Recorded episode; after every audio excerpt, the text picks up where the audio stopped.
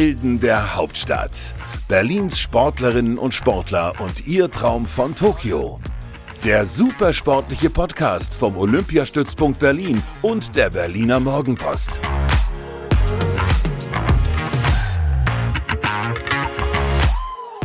Hallo und herzlich willkommen zu einer neuen Folge Helden der Hauptstadt. Ähm, während unsere Paralympics-Helden, die wir in den letzten Wochen ja auch schon kennengelernt haben, fleißig in Tokio um ihre Medaillen kämpfen, habe ich mir heute Verstärkung eingeladen, um einen Blick hinter die Paralympics-Kulissen zu werfen. Kirsten Brun ist hier. Hallo Kirsten. Hallo. Ich freue mich sehr, dass du da bist. Ähm, so eine Folge hatten wir bislang nämlich noch nicht, dass wir mal wirklich geschaut haben auf das große Drumherum und äh, was es alles so ja, zu beachten gibt und ähm, was für Besonderheiten es so gibt. Ähm, und äh, ja, ich glaube, mit dir haben wir da einen sehr guten, äh, eine sehr gute Expertin. Äh, bevor wir aber darauf äh, eingehen, warum das so ist, würde ich auch dich gerne einmal selbst vorstellen lassen in Kirsten Brun in 60 Sekunden. Alter? 51. Sportart? Schwimmen. Olympiateilnahmen bzw. Paralympics-Teilnahmen? Dreimal Athen, Peking, London. Was darf in deiner Sporttasche nicht fehlen? Auf jeden Fall die Schwimmbrille und der Badeanzug. Welchen Sport hättest du gemacht, wenn du keine Schwimmerin geworden wärst? Oh, ich hatte Lust auf Squash damals. Das war in den 80ern voll die Hotspot-Sportart. Volleyball war ich leider zu untalentiert, aber das fand ich auch immer sehr interessant und vor allem Beachvolleyball. Was war dein größter Erfolg? Ich glaube, jeder Weltrekord, ähm, wo du anschlägst und du siehst, äh, ja, du hast dich wieder irgendwie selbst belohnt dafür, dass du weißt, dein Training hat sich gelohnt. Ja. Und die größte Niederlage? Ja, das war in der Tat, glaube ich, so im Nachhinein. Das habe ich aber auch echt Jahre erst danach realisiert. Ähm, in London 2012 bei den Paralympics die Silbermedaille 100 Rücken nicht wegen der Silbermedaille, sondern die Zeit, die war unterirdisch. Also ich kann froh sein, dass das noch Silber geworden ist. Und wie viele Medaillen hast du insgesamt schon gewonnen?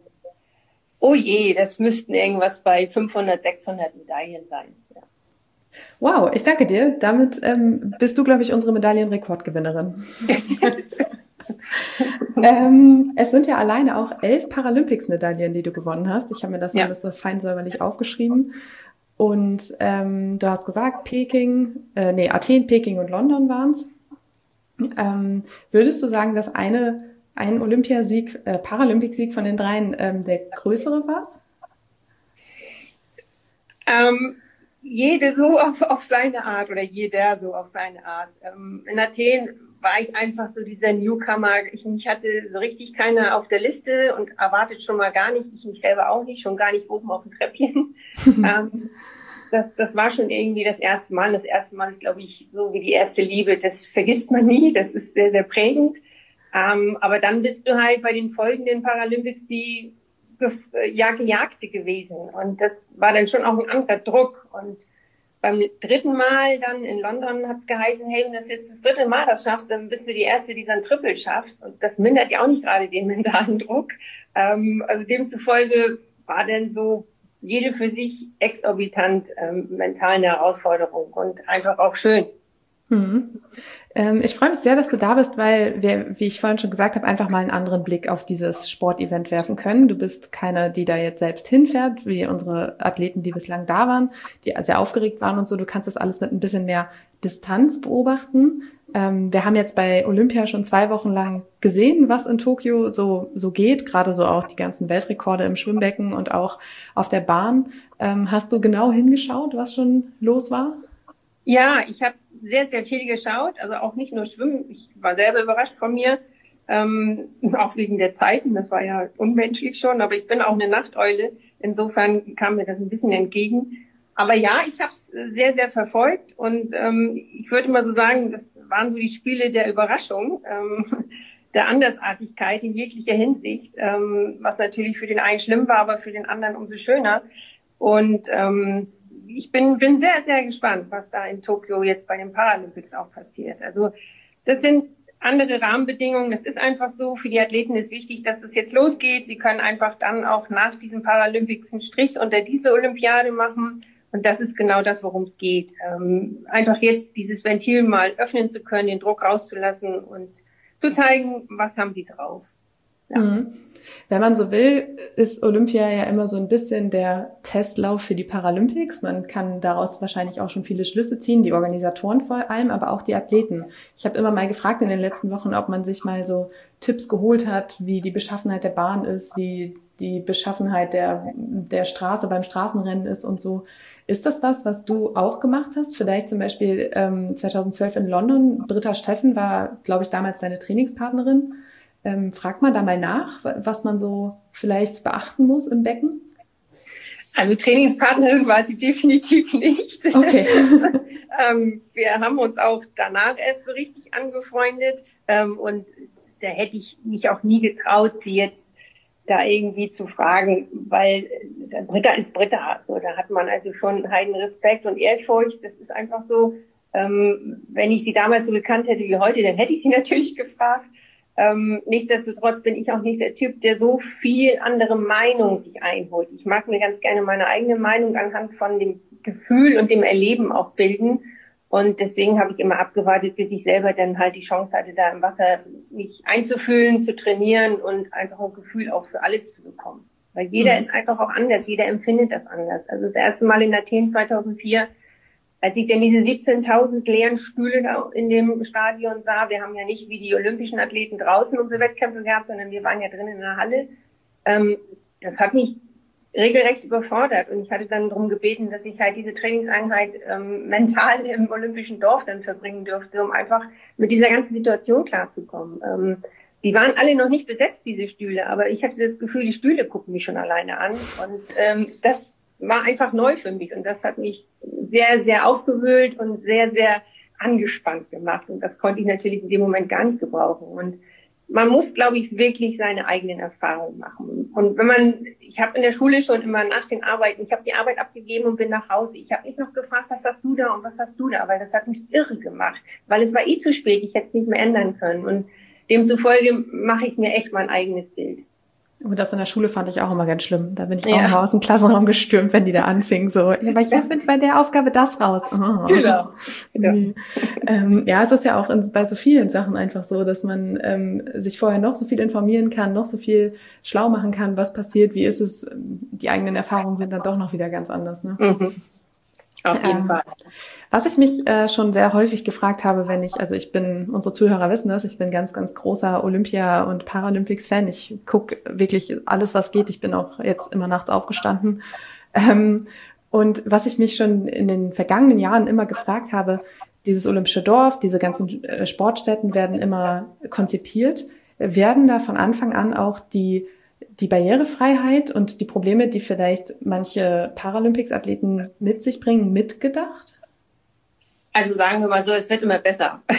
Okay. In Athen war es noch nicht so gut wie dann in Peking und in London war das, meine ich. Und jetzt ähm, möchte ich bitte mich da auch nicht zu überbewerten. Ich bin halt nicht blind und ich weiß nicht, was ein Blinder so alles braucht. Aber in unserem Team ähm, haben alle gesagt, das, das war ein ganz, ganz tolles Miteinander, das war eine tolle Organisation und das war auch ein ganz, ganz tolles, ähm, eine Rücksichtsnahme. Und von daher, glaube ich, ist es einfach in der Entwicklung immer besser geworden.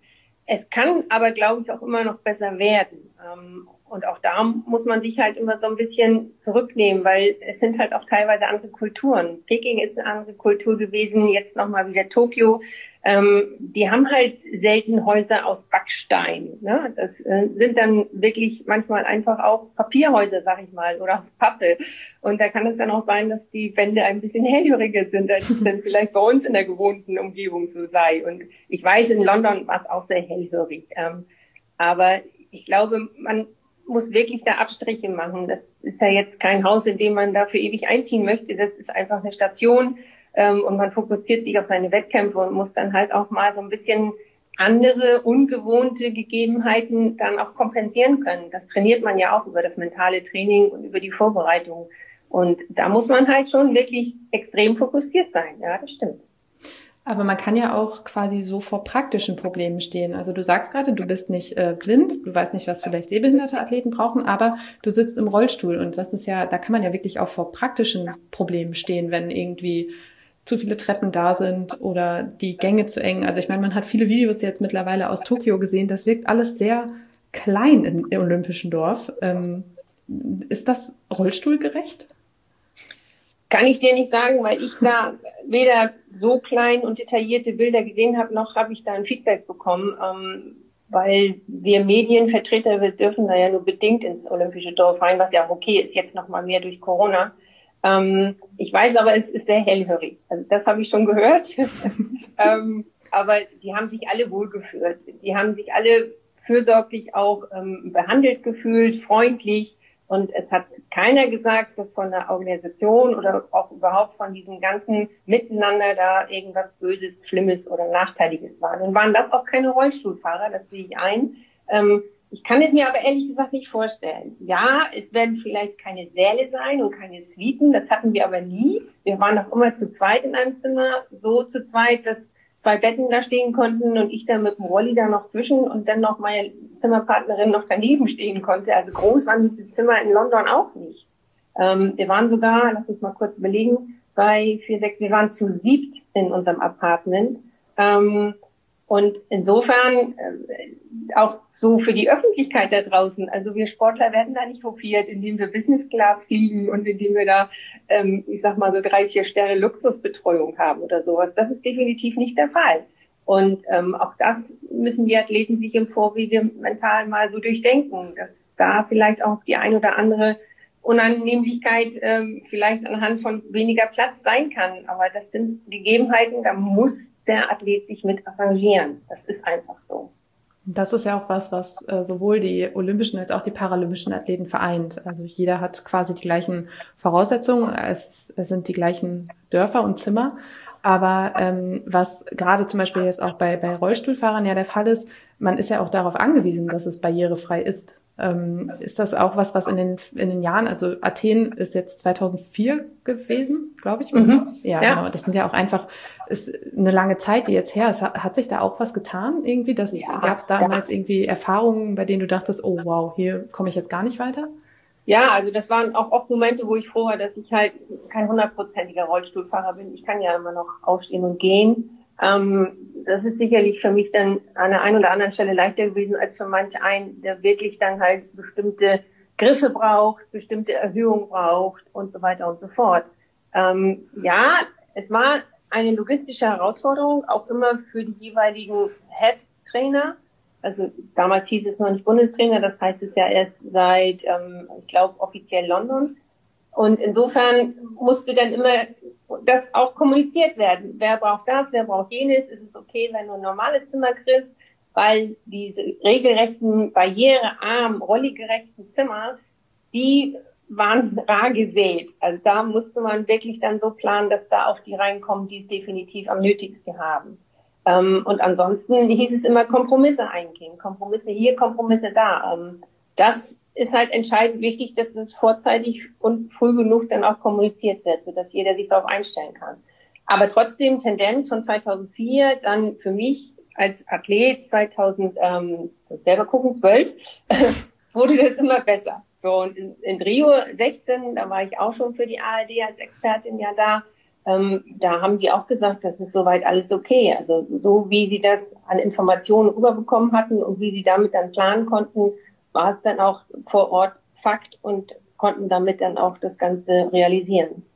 Man muss ja auch dazu sagen, wenn dieses olympische, paralympische Dorf geplant wird, sind, liegen die Spiele ja auch noch weit in der Zukunft. Das heißt, man ja. weiß ja auch gar nicht genau, wie viele Athleten aus welcher Startklasse jetzt wirklich anreisen. Ja. Und somit ist es natürlich auch schwierig, ähm, genügend Zimmer immer so zu gestalten, dass, dass sie dann für eine gewisse Gruppe halt passen. Ne? Genau, ja. Und diese Räumlichkeiten, teilweise ja Wohnungen, die ja, ich sage mal, von, von ihrer Basis her, von dem statischen Gerüst her dann irgendwann mal vermietet oder verkauft werden, als wirkliche Apartments und Wohnungen dann ja auch für Familien ähm, genutzt werden, die sind ja für uns erstmal provisorisch ähm, aufgebaut. Also das mhm. sind keine festen Wände, die können dann nachher alle nochmal wieder weggenommen werden. Ähm, so zumindest war es dann auch in London und so war es, glaube ich, auch in Rio. Ähm, und so wird es hundertprozentig jetzt auch in Tokio sein. In Tokio noch mal mehr als irgendwo anders, weil die ja nun wirklich auch ähm, leichte Bauarten haben. Das ist ja einfach mal so. Auch wenn sie hochbauen können, aber die etwas niedrigen gebauten die sind ja so variabel und, und mobil, da können ja relativ schnell das verändern. Nichtsdestotrotz hast du eine Küche und du hast ein Bad und eine Toilette, die kannst du nicht mal eben irgendwie schnell woanders hinbauen. Ähm, und da sind die Bäder halt immer auch sehr entscheidend. Ne? Also wenn, wenn die so klein sind, wie man sich so das von Japan vorstellt, äh, dann sage ich mal so, oha, dann, dann könnte es für den einen oder anderen schon ein bisschen problematisch werden. Aber auch da glaube ich, dass man da im Vorwege das irgendwie planen konnte und das auch kommuniziert wurde. Da bin ich nicht naiv, da bin ich einfach ein positiver Mensch und ich denke dann immer, das, das, das, das wird gehen, das muss gehen, weil wir haben jetzt viele, viele Jahre mit Paralympics schon Erfahrung und nicht nur wir, sondern auch die, die das Ganze da organisieren und planen. Mhm. Ja, das meinte ich nämlich vorhin. Man hat so Fotos gesehen von Badewannen, die dann vielleicht nur so anderthalb Meter lang waren oder so. Das ist ja schon, schon sehr sportlich, sich da reinsetzen zu wollen. Ja, ähm, das ist vor allen Dingen gar nicht mal der Länge wegen, sondern Tiefe, ist, ist entscheidend. Ne? Mhm. Wie, wie hoch musst du darüber und so. Ja, das kann dann schon eine Herausforderung werden. Und da sind dann auch wirklich die, die Trainer, Therapeuten, hätte ich fast gesagt, die ganzen Betreuer auch gefragt. Ähm, und das ist für keinen, ganz ehrlich, jetzt nicht nur bedingt der Wettkämpfe und der Anspannung, sondern wirklich auch für die Betreuer, die Trainer, die Pädagogen, die Therapeuten, die Physiotherapeuten. Es ist kein Spaß nur. Das sind wirklich knallharte drei Wochen, ähm, wo jeder danach, glaube ich, wie eine Kerze umfällt und sagt, Gott sei Dank, wir haben es irgendwie alle überstanden und es ist gut gelaufen. So. Also es ist wirklich anstrengend. Mhm. Ich finde es einfach verrückt, dass da so eine ganze Infrastruktur geschaffen wird, die dann danach nochmal komplett verändert wird. Es ist ja auch ein riesen, riesen Aufwand einfach. Ja, ja, ja Wahnsinn. Absolut. Du hast gerade die vielen Betreuer und so angesprochen. Es sind ja vermutlich dann doch bei den Paralympics auch nochmal mehr als bei Olympia. Ähm, wir haben es in den letzten Wochen immer so gemacht, dass wir unseren Zuhörern immer gerne so, so ein bisschen erklärt haben, wie das denn dann so abläuft bei den Wettkämpfen und sowas alles. Ähm, die Sportler haben erklärt, wie ihre Sportart aufgebaut ist, was sie so machen oder halt auch das Ganze drumherum. Und ähm, beim Schwimmen ist es ja auch wirklich so, ähm, gerade jetzt in der Startklasse mit den Rollstuhlfahrern, irgendwie muss man ja zum Startblock kommen oder ins, ins Wasser. Ist es da auch so, dass man seinen persönlichen Betreuer hat oder wird das quasi vom Veranstalter gestellt? Nein, nein. Also da hast du äh, dein, aus deinem Team einen Therapeuten, ich habe gesagt, hier einen Betreuer, einen Trainer, eine Begleitung ähm, das ist auch vorher minutiös alles geplant. Also gerade bei unserer Bundestrainerin, Frau Schinkitz, die hat also jetzt schon Excel-Tabellen ohne Ende, wo sie ganz genau im Zeitschedule sagt, wer mit wem wann in den Vorstart geht, zum Start geht, wer dann den Rolli auf, dem, auf der anderen Seite bei 50 Metern zum Beispiel abholt, ihn wieder zurückbringt. Also das äh, ist wirklich eine logistische Herausforderung für Meisterleistung, gerade von Frau Schinkitz, das muss man wirklich mal so sagen. Ähm, und das ist ja bei allen Sportarten so. Das ähm, wird zumeist innerhalb des jeweiligen Teams geregelt. Ähm, die Kleidung, die ja bei den Schwimmern vorm Start in so, ich sag mal, Wäschekörbe geschmissen wird, ähm, mhm. die, das sind, ähm, das ist alles äh, Officials-Betreuung ähm, oder Volunteers, die das dann jeweils wieder zu dem Raum bringen, wo die Athleten sich dann trocknen können und anziehen können und präparieren können, wenn sie zur Siegerehrung müssen. Aber alles, was mit dem Athleten selbst zu tun hat, das ist intern geregelt ist es wahrscheinlich auch einfach angenehmer, oder? Als wenn man äh, fremde Leute hat, die dann so sehr dafür verantwortlich sind, was jetzt passiert. Ja, das denke ich schon. Also es ist ja auch keine normale Situation. Du gehst ja jetzt nicht zur Schule wie jeden Tag. Das ist ja mhm. wirklich ein, ein extrem, eine Extremsituation. Die Paralympics noch mal mehr als äh, zum Beispiel Europameisterschaften oder Weltmeisterschaften. Und da möchtest du einfach auch wissen, dass derjenige weiß, was du wie wo haben möchtest. Das muss vorher abgesprochen sein. Das muss auch Jahre ja teilweise irgendwie auch getrainiert sein, geübt sein. Ähm, bei einigen jetzt gerade für die Paralympics haben wir das, äh, oder ist das Wochen und Monate vorher einstudiert worden und abgesprochen worden. Ähm, das ist natürlich wichtig für den Athleten. Das beruhigt ihn nochmal wieder und du weißt einfach, so wie dein Training auch hin und her zu schwimmen ist und deine Zeiten irgendwie fix zu haben, weißt du auch, das ist safe und das passiert so, wie du das möchtest und brauchst. Du hast selbst auch einen Perspektivwechsel vorgenommen. Das ist gerade gesagt. Du warst in Rio 2016 schon als TV-Expertin dabei und ähm, wenn ich das richtig verstanden habe, bist du auch jetzt wieder dabei. Ja, das stimmt. Und äh, bist du schon in Tokio? Fährst du nach Tokio oder wird das auch so ein bisschen deutschlandmäßig äh, remote geklärt? Ich rechne ehrlich gesagt mit allem, bei dem, was man so hört, wie die Zahlen da steigen. Aber jetzt gerade heute hatte ich noch mal eine Mail bekommen von der ARD, dass sie noch mal wieder darauf betonen, dass also die Bubbles, die Blasen, die Hygiene, die, die ganzen Abstandsregeln, die wir einhalten müssen. Wir haben ja etliche Vorgaben bekommen, teilweise 193 Seiten, die wir zu, zu lesen haben und dann auch zu befolgen haben. Jetzt auch gerade mit dem PCR-Test, die wir 96 Stunden und dann auch mal in einem Zeitfenster 72 bis 24 Stunden vor Anreise, also nicht Abflug hier Deutschland, sondern Anreise Tokio. Das Ganze muss dann zertifiziert werden auf Japanisch. Das macht auch nicht jedes Testzentrum. Da haben wir aber vorgegebene Zentren, Zentren bekommen. Also ja, es ist ein anderes sich vorbereiten, als es in Rio war. Ähm, es ist sehr angespannt, weil ich bin auch irgendwie blauäugig und manchmal auch sehr blond, was technische Dinge betrifft. Ich habe immer Angst, ich kriege das nicht geregelt mit Diensthandy und hier noch eine App runterladen und da noch was. Ähm, also ich bin im Moment nicht entspannt, ja. Also ich soll Freitag fliegen, habe morgen meinen ersten Test, äh, Mittwoch den zweiten und Donnerstag hole ich dann die Zertifikate ab, die dann hoffentlich auch validiert werden. Ähm, und ich sage dir ganz ehrlich, erst wenn ich meine Füße in diesem Flugzeug habe und das Flugzeug hebt ab, dann weiß ich, jetzt geht's los.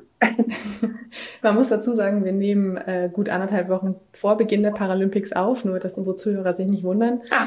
Ähm, aber ähm, man muss ja dazu sagen, ich glaube jetzt, dass unter den ganz, ganz vielen Athleten, die da eingereist sind, jetzt auch nicht so viele Technikexperten sind, aber es sind ja alle angekommen und es durften alle rein ins Olympische Dorf. Also sind wir optimistisch, dass das klappt.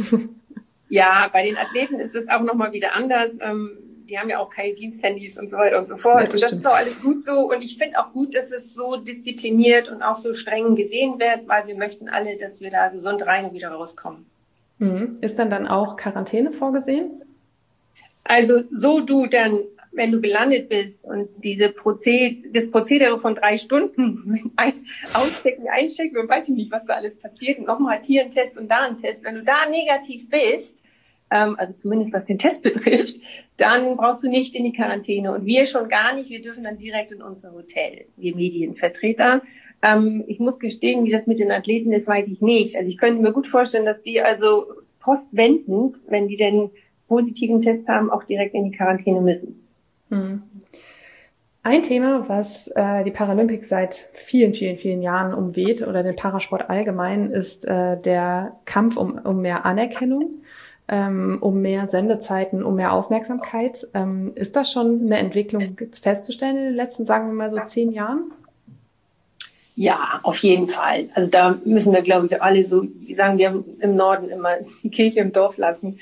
Das ist ja schon extrem gestiegen, die Anerkennung ähm, oder zumindest die, die Wahrnehmung von den Paralympics. Ähm, bei der Anerkennung haben wir noch mal mehr Potenzial, was wir verbessern können. Ähm, auf jeden Fall weil einfach der Mensch so ist. Er vergleicht sich immer mit dem Optimum. Ja, es vergleicht sich jeder jetzt mit Britta Steffen, was die 50 und die 100 Freistil betrifft. Es wird sich keiner mit Kirsten Brun vergleichen oder so. Das finde ich für mich selber auch nicht schlimm. Ähm, aber das ist halt so diese Relation in unserem menschlichen Kopf, dass wir einfach immer von diesem Perfekten ausgehen, aber nicht daran denken, dass wir alle gar nicht perfekt sind. Ähm, und das ist so das, was wir, glaube ich, als paralympische Athleten oder ehemalige Athleten auch ganz gut in die Gesellschaft bringen können und auch, finde ich, müssen, dass wir mal so ein bisschen runterschrauben, ein paar Gänge, weil jeder kann erkranken, jeder kann einen Unfall bekommen und keiner hat sich die Wahl genommen, mit einer Behinderung oder mit einer Einschränkung auf die Welt zu kommen. Und dann möchte jeder, glaube ich, auch als vollwertiger Mensch wahrgenommen werden und behandelt werden. Und da ist auch nochmal, wir hatten gerade dieses Stichwort äh, Perspektivwechsel, ganz, ganz wichtig. Ja, es, es sollten meiner Meinung nach in den Schulen und in den jungen Klassen schon die Kinder mal einen Tag im Rollstuhl sitzen und das Gefühl bekommen, was heißt es eigentlich auf diesen Straßen wie heutzutage, auf den Gehwegen mit dem Rollstuhl von einer, von einem Platz zum anderen zu kommen, einkaufen zu fahren, die Regale so hoch zu haben, dass du da einfach nicht ankommst. Jetzt sagen kleinere Menschen, ja, das komme ich aber auch nicht. Nein, natürlich nicht. Und deswegen müssen wir alle da mal so ein bisschen ein Signal setzen, dass man vielleicht mal ein bisschen sich umdenkt und variiert in dem, wie wir es heute bei einigen Sachen haben. Dass wir mal so ein bisschen Empathie will ich nicht sagen, aber mal so ein bisschen runterkommen von einem hohen Ross. Es muss nicht perfekt sein und du musst auch nicht der Beste sein, weil es geht auch anders. Hm. Zumal Kinder ja auch gerade gar nicht mit diesen Barrieren im Kopf aufwachsen, also geboren werden. Sie wachsen ja einfach nur damit auf und dadurch entstehen ja meistens so diese großen Annäherungsprobleme. Ja, richtig. Also bei alles, was so toll und neu ist, da sagen wir, glaube ich, nicht Mühe. Aber bei allem, was irgendwie so einen negativen Touch hat, und ich weiß, damals als ich noch Fußgänger war, da habe ich ein, also Schwimm, ich war Schwimmtrainer für geistig und körperlich Behinderte. Es waren viele, viele mit dem Trisomie, also Down-Syndrom. Und ähm, ich habe ganz, ganz viel aus dieser Zeit gelernt, ähm, in jeglicher Hinsicht, sei es Verständnis, sei es Toleranz. Ähm, und ich bin wahrlich kein geduldiger Mensch. Bei, mich, bei mir selber ganz, ganz wenig und bei anderen auch nicht extrem. Das gebe ich ehrlich zu. Ich bin auch nicht stolz drauf. Aber bei diesen Kindern oder bei diesen Athleten oder Sportlern musste man einfach zwei, drei Gänge zurückschrauben. Und du musst kommunizieren, du musst die leichte Sprache nehmen ähm, und du musst auch ehrlich sein. Ja, und das ist etwas, was uns heute, glaube ich, ein bisschen verloren geht. Wir sind nicht ehrlich zueinander, sondern wir schwelgen immer in unseren Vorstellungen und Träumen, aber sehen gar nicht, was eigentlich wirklich Fakt ist. Hm.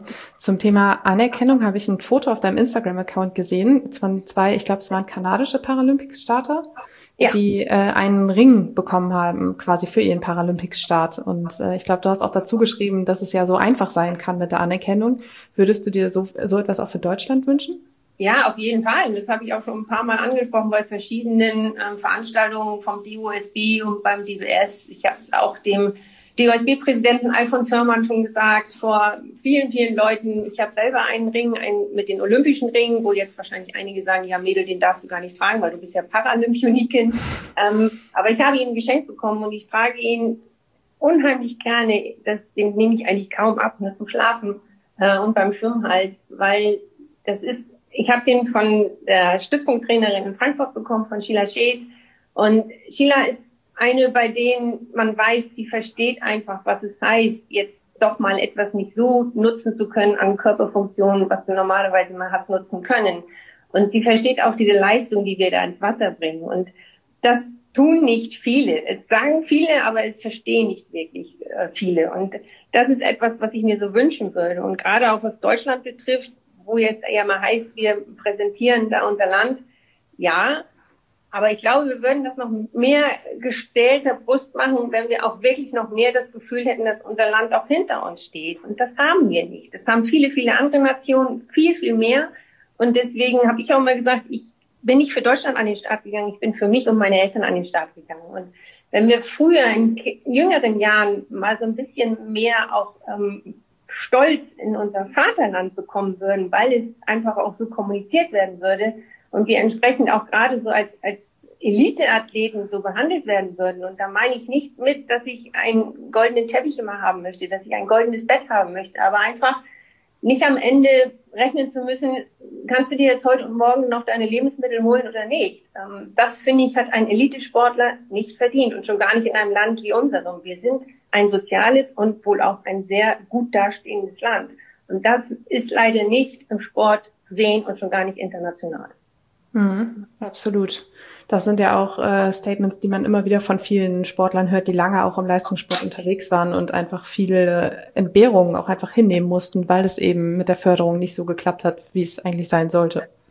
Genau. Also das ist ja in der Konstellation nochmal bei den olympischen Athleten anders als bei den paralympischen Athleten. Da ist es ja oft so, dass viele erst nach ihrer Erkrankung oder nach dem Unfall, so sie nicht von Geburt an ein Handicap haben, in diesen Sport reinrutschen. Bei mir war es so, ich war vorher schon Leistungsschwimmerin, aber brauchte auch erstmal eine gewisse Zeit, um dieses Gefühl zu haben, hey, das machst du jetzt auch mit deinem Handicap. Das ist im Grunde kein Unterschied so. Ähm, aber es ist, es ist wirklich schwer in unserem Land. Und ich weiß nicht, wann wir dieses Dogma mal rauskriegen, dass wir irgendwie nicht gut genug für irgendwas sind. Ähm, wir machen uns ja irgendwie was was Internationalitäten betrifft, immer klein. Ähm, und das finde ich, müssen wir mal einfach kehren, dieses außendarstellerische Bild. Und das gelingt uns leider nicht. Und ich weiß nicht, woran das immer noch hapert. Hm. Du hast, hast gerade gesagt, ähm, du selbst hast Leistungssport gemacht, hattest dann deinen Unfall, bist seitdem äh, querschnittsgelähmt und du hast aber erst zehn Jahre quasi nach dem Unfall angefangen mit dem Paraschwimmen. Und ich habe einen Satz gelesen, der mich irgendwie sehr beeindruckt hat, beziehungsweise auch so eine kleine Erleuchtung war, den du gesagt hast. Und zwar äh, zu realisieren, dass du behindert bist, ist die eine Sache. Aber das dann auch noch mit Stolz und Begeisterung nach außen zu tragen und sich mit anderen zu messen, ist ein, eine ganz andere. Das fand ich, fand ich unglaublich äh, stark, diesen Satz, weil das ist wirklich was, worüber ich so in dem Sinne auch einfach noch nie nachgedacht habe. Ja, das glaube ich, kannst du auch gar nicht als jemand, der jetzt keine Einschränkung mhm. hat. Das fällt mir ja schon schwer. Ähm, ja, es ist ein, also für mich ist es wirklich ein ständiger Kampf. Ähm, akzeptieren werde ich das nie. Ich versuche einfach das Beste daraus zu machen. Und es ist einfach so hoch anzuerkennen, was diese Athleten da irgendwie in ihrer Sportart abliefern. Und man muss sie auch wirklich mal beobachten, was die für eine Freude dabei haben. Und das ist so etwas, da ist wirklich ein Unterschied bei den Olympischen und bei den Paralympischen Spielen. Und das habe ich immer nie so wahrhaben wollen. Aber jetzt, wo ich das als Ex-Athletin so auch beobachten kann, und gerade jetzt auch in Tokio bei den Olympischen Spielen, ähm, ich habe keine Ahnung. Sicherlich habe ich Gedanken dazu, dass das nochmal, glaube ich, etwas ganz anderes ist, wenn du verunfallst oder erkrankst und dadurch auf einmal ein Mensch mit einem Handicap bist oder mit einer Behinderung oder einer Beeinträchtigung, ist mir egal, wie ihr das aussprechen wollt. ähm, letztendlich ist es alles dasselbe. Ähm, ich glaube, du wirst ein bisschen wertschätzender, du wirst ein bisschen demütiger und du wirst ein bisschen dankbarer. Ähm, wenn du jetzt mit einem Handicap geboren wurdest, ist das nochmal etwas ganz anderes. Das kann ich noch viel weniger einschätzen. Ähm, mhm. Da würde ich mir auch nie erlauben, darüber ein Urteil zu geben. Aber ich habe einfach erfahren mit 21 Jahren, dein Leben ist komplett auf einmal anders. Und das ist schon schlimm genug, aber du wirst auch wirklich anders wahrgenommen. Man behandelt dich anders. Und das macht das Ganze nochmal viel schlimmer. Ähm, und das ändert sich auch nicht, auch nicht nach 30 Jahren. Ähm, das ist echt ein Phänomen. Und ich frage mich immer, woran mag das liegen? Und das hast du bei anderen Nationen einfach so ausgeprägt nicht. Mhm. Ähm, und ich sage immer ganz gerne so die nordischen Nationen, die skandinavischen, ja, die, die sind irgendwie, weiß ich auch nicht, mehr back to the roots, on earth oder wie auch immer man das heute so sagt. Ähm, die sind toleranter, die nehmen dich wie du bist und dann wirst du halt verpackt in einem Bereich, den du halt kannst und den du magst. Aber so diese Vorurteile und dieses gleich von Anfang an so abstempeln, das ist echt extrem in unserem Land. Und ich frage mich immer, womit ist das so gekommen und womit haben wir das so verdient? Das ist schlimm. Mhm. Ich hatte auch mit äh, anderen Sportlern schon drüber gesprochen und auch sie meinten einfach, dass ähm, mit mehr Aufmerksamkeit, mit mehr Fokus darauf auch einfach viel, viel mehr Erleuchtung quasi in alteingesessene ähm, ja, Denkweisen gebracht werden kann. Und es, ich, ich muss selbst zugeben, ich selbst habe mich jetzt ähm, in den letzten Wochen sehr, sehr intensiv auch mit den Paralympics beschäftigt und auch mit den Athleten, die natürlich zu Gast in unserem Podcast waren. Und ähm, ich fand es einfach immer sehr bewundernswert, was die Athleten leisten können. Habe aber natürlich nie eben diesen Punkt noch dahinter gesehen, dass auch einfach eine ganze Menge Überwindung dazu gehört, sich dann auch noch im Sport zu präsentieren. Und ähm, somit hat man quasi so zwei Faktoren, die man sehr bewundernswert findet daran.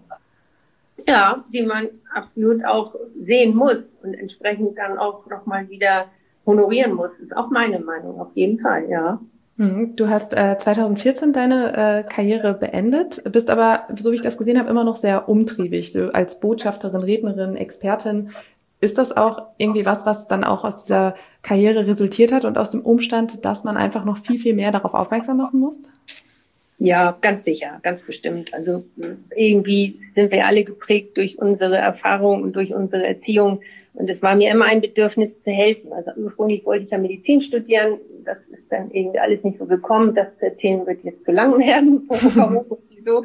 Ähm, und ähm, meine Eltern haben beides Berufe gehabt, wo sie einfach Menschen geholfen haben. Und das hat mich immer beeindruckt, das hat mich unheimlich geprägt. Und ich habe dann ja eine Lehre gemacht zur Sozialversicherungsfachangestellten. Das fand ich auch äh, eigentlich ganz gut. Da habe ich 19 Jahre gearbeitet. Aber irgendwann war mir das zu, an die, zu sehr an die Kandare genommen. Wir waren ja zu sehr an Richtlinien und Gesetze gebunden. Und, ähm, als dann mein jetziger Chef kam, der Professor Dr. Eckernkamp aus dem Unfallkrankenhaus Berlin und sagte, ähm, wir könnten sie ganz gut gebrauchen für eine Botschaftertätigkeit. Sowas ist auch ein Novum, sowas gibt es noch nicht oder gab es noch nicht. Ähm, dann habe ich immer gedacht, na ja, ähm, ich, oh Gott, oh Gott, kann ich das überhaupt?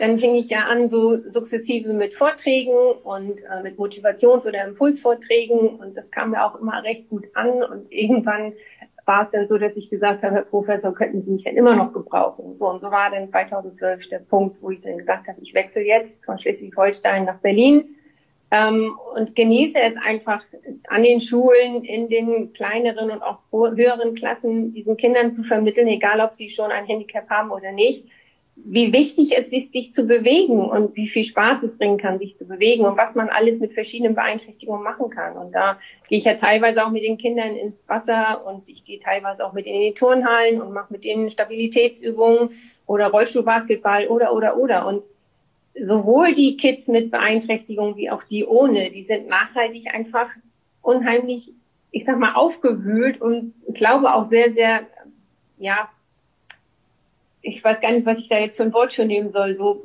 beeinflusst nicht, aber die sind schon bereichert. Das ist ein gutes Wort. Die sind unheimlich bereichert und das auf eine nachhaltige Art und Weise. Und das bringen die natürlich mit nach Hause, sagen das ihren Geschwistern, ihren Eltern, Tanten, Oma, Opa. Und das ist genau das, was wir brauchen, dass wir mehr darüber reden, zu was wir fähig sind und vor allen Dingen auch zusammen fähig sind. Dass wir das also wirklich mit viel Spaß zusammen auch austragen und ausüben können. Und das müssen wir eigentlich viel, viel mehr haben, flächendeckend in unserem Land, dass das mal verstanden wird. Mhm. Und mit einer erhöhten Aufmerksamkeit in den Medien oder auch im Fernsehen und so schafft man es ja auch, ähm, ja, Kinder oder, oder Jugendliche auch zu erreichen, die vielleicht so ein bisschen mit ihrer Beeinträchtigung auch Probleme haben, damit hadern, so wie wir das vor zwei, drei Wochen bei Ali Lasin, dem Sprinter aus Berlin, gelernt haben, der erst durch einen TV-Beitrag darauf aufmerksam wurde, dass er durchaus auch Sprinter sein kann, obwohl er keine Beine hat ähm, wie er das selbst so schön gesagt hat. Und ähm, das fand ich nämlich auch einfach, wie viel, wie viel Wert so eine vernünftige Berichterstattung auch einfach hat, haben kann. Dann. Absolut, absolut, ja, wichtig, wichtig. ja, ähm, Kirsten, wir sind schon am Ende unserer Zeit. Ähm, ich fand, es war unglaublich interessant, sehr, sehr, sehr aufschlussreich. Es hat mir sehr viel Spaß gemacht. Ähm, okay. Wir wünschen dir auf jeden Fall für Tokio äh, ganz viel Erfolg, dass alles so funktioniert mit bei der Einreise, wie du dir das wünschst und äh, viel Freude bei den bei den ähm, Übertragungen. Wir haben schon gesagt, ARD überträgt, ZDF überträgt auch. Ähm, es wird, glaube ich, auch viel in Livestreams sein, wenn ich das richtig gesehen habe, aber auch im im linearen Fernsehen, wie man heute so schön sagt. Ähm, da lohnt sich also das Reinschalten. Auf jeden Fall. Und äh, ja, äh, ich bedanke mich fürs Zuhören bei euch da draußen und äh, sage bis zum nächsten Mal und tschüss.